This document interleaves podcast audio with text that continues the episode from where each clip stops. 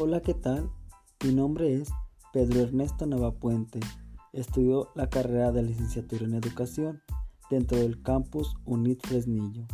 Dentro del tema de la educación es importante mencionar que las políticas públicas en México van de la mano en una forma muy paralela con el desarrollo de las reformas educativas, por lo que es muy importante considerar el impacto que han tenido la política mexicana en la historia de la educación superior que esta tiene un objetivo muy pertinente, que es formar profesionistas competitivos que impulsen la innovación, investigación y una sociedad del conocimiento. Ahora bien, dentro de los elementos del tema, se habla que el sistema superior en México está integrado por las instituciones de educación superior públicas federales y estatales que en su mayoría gozan de autonomía y las instituciones particulares que están sujetas al otorgamiento del reconocimiento de validez oficial de estudios, el cual se dice que se modificó en los años 90, pero conforme pasó los sexenios iban surgiendo varias diferencias. Esto a consecuencia del efecto acumulado que tuvieron las políticas para este nivel educativo implementadas a lo largo del periodo. Un ejemplo muy destacado fue el programa para la modernización educativa, de 1989 a 1994, donde se plantearon objetivos adicionales para la educación superior universitaria pública como son los siguientes. Vincular a las instituciones de educación superior con la sociedad. Fortalecer el sistema de coordinación y planeación nacional de la educación superior. Orientar su actividad mediante un esfuerzo de evaluación y reordenación interna en las instituciones e impulsar una mejor y más amplia participación social, es decir, de corresponsabilidad.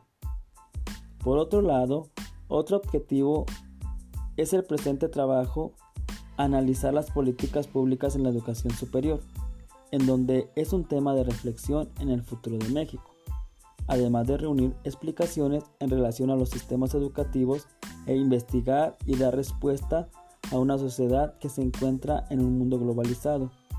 Y uno de los retos más importantes en el país que enfrentan las instituciones de educación superior es el erradicar la desigualdad de género que todavía se manifiesta y reproduce en su interior. El autor López Ñáñez dice la indagación sobre el acceso al poder en las organizaciones y las formas que ejercerlo en estos momentos interesante, ya que las experiencias de las mujeres que se lo colocan al frente de las organizaciones podrían hacerlo más igualitario y más justo el acceso al poder organizativo. Considero que los temas de desigualdad, discriminación y violencia de género en la educación superior son incómodos y difíciles de manejar al seno de las instituciones y en el contexto político nacional. A pesar de ello, varias universidades e institutos han reconocido y enfrentado de manera decisiva situaciones de violencia y discriminación, y es por ello que algunas instituciones han planteado la equidad de género como parte de sus principios fundamentales establecidos en sus estatus y reglamentos. Además, han formulado políticas y lineamientos para alcanzar la equidad. Y es de suma importancia que haya igualdad de oportunidades como son las siguientes. Generar una política institucional que en el mediano y largo plazo asegure la participación equitativa de ambos sexos en los distintos ámbitos universitarios e impulsar el acceso al trabajo y a la promoción profesional igualitarios mediante la reforma de los reglamentos internos de contratación, promoción y definitiva. Promover el acceso de las mujeres a los puestos de toma de decisiones. Garantizar la paridad de género en la composición de tribunales o comisiones responsables de evaluar los concursos a plazos o puestos convocados por la institución. Y por último, fomentar la investigación y la publicación entre las mujeres abriendo convocatorias especialmente dirigidas. Espero les haya prestado la atención necesaria, agradeciéndoles de manera muy sincera. Hasta luego.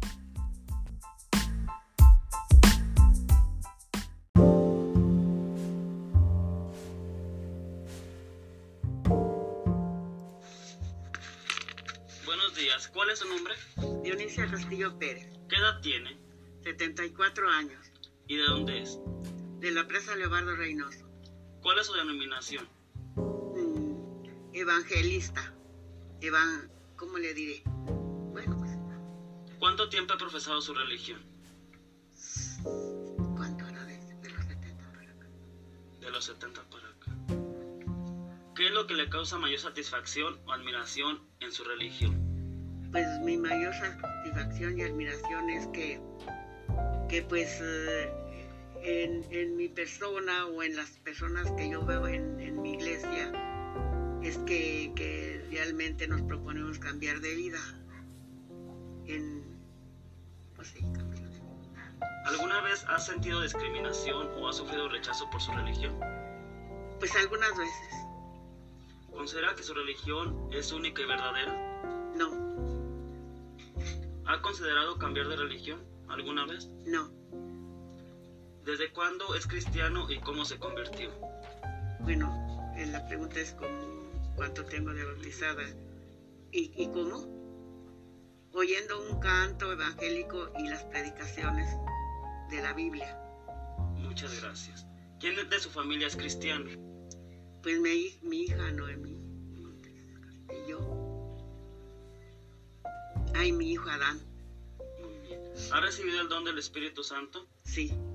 ¿Cómo fue? ¿Me puede explicar algo de cómo fue? Pues mire, es, eso mm, es muy difícil de explicar, porque es una cosa muy hermosa, muy bonito, que es, por decirlo así, personal en lo que uno siente en, en ese momento. Y, y por eso es difícil de, de explicarlo, porque es personal, pero es muy lindo, es muy hermoso. Muchas gracias. ¿Alguna vez se arrepentido de sus pecados?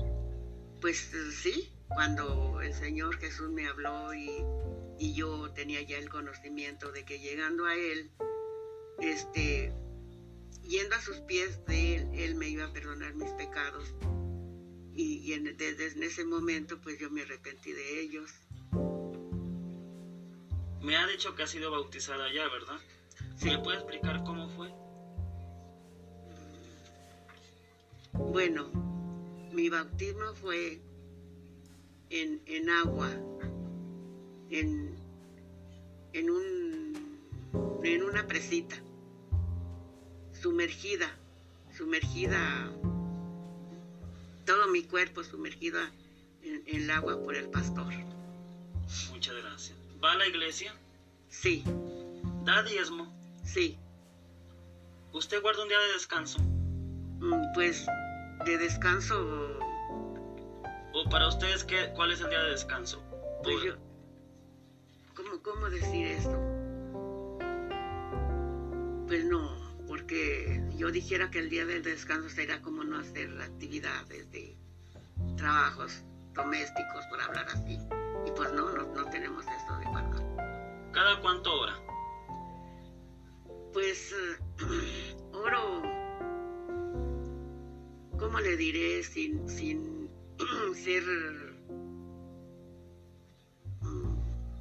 presumida? Pues oro a cada rato. ¿Y cada cuándo lee su Biblia? pues todos los días.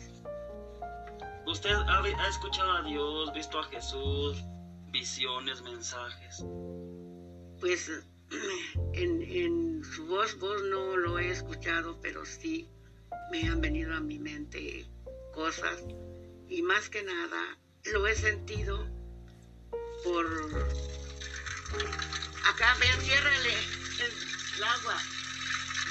Este... eh, por milagros que me ha hecho muy patente.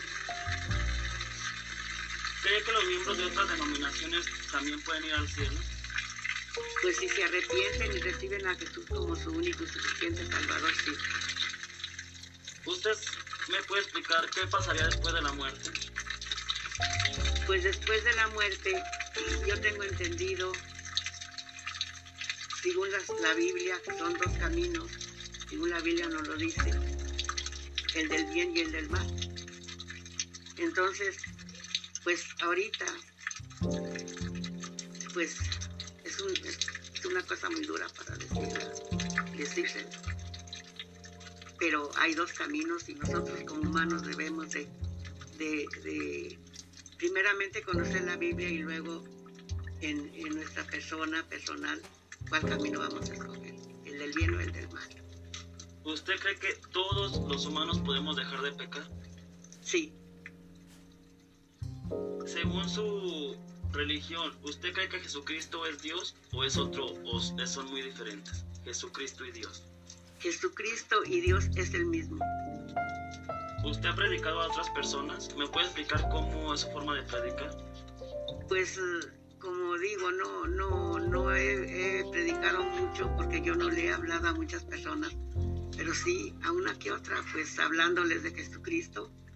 Él es el único Salvador de, de este mundo y que no hay otro bajo del cielo en el cual podamos ser salvos.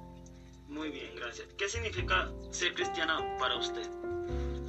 Pues ser cristiano para mí significa precisamente dejar su vida mundana y, creer en Jesucristo y hablarle a otras personas.